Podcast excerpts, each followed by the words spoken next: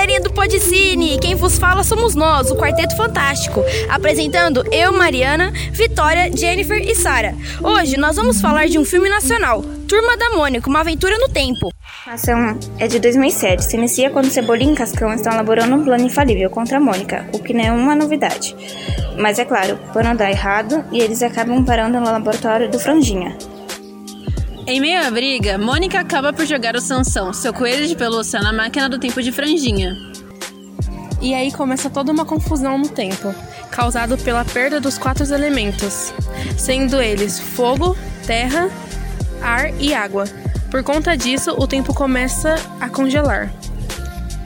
Mas se vocês quiserem saber o que a turminha vai fazer para solucionar esse problemão, assistam ao filme na plataforma vizinha, vulgo YouTube.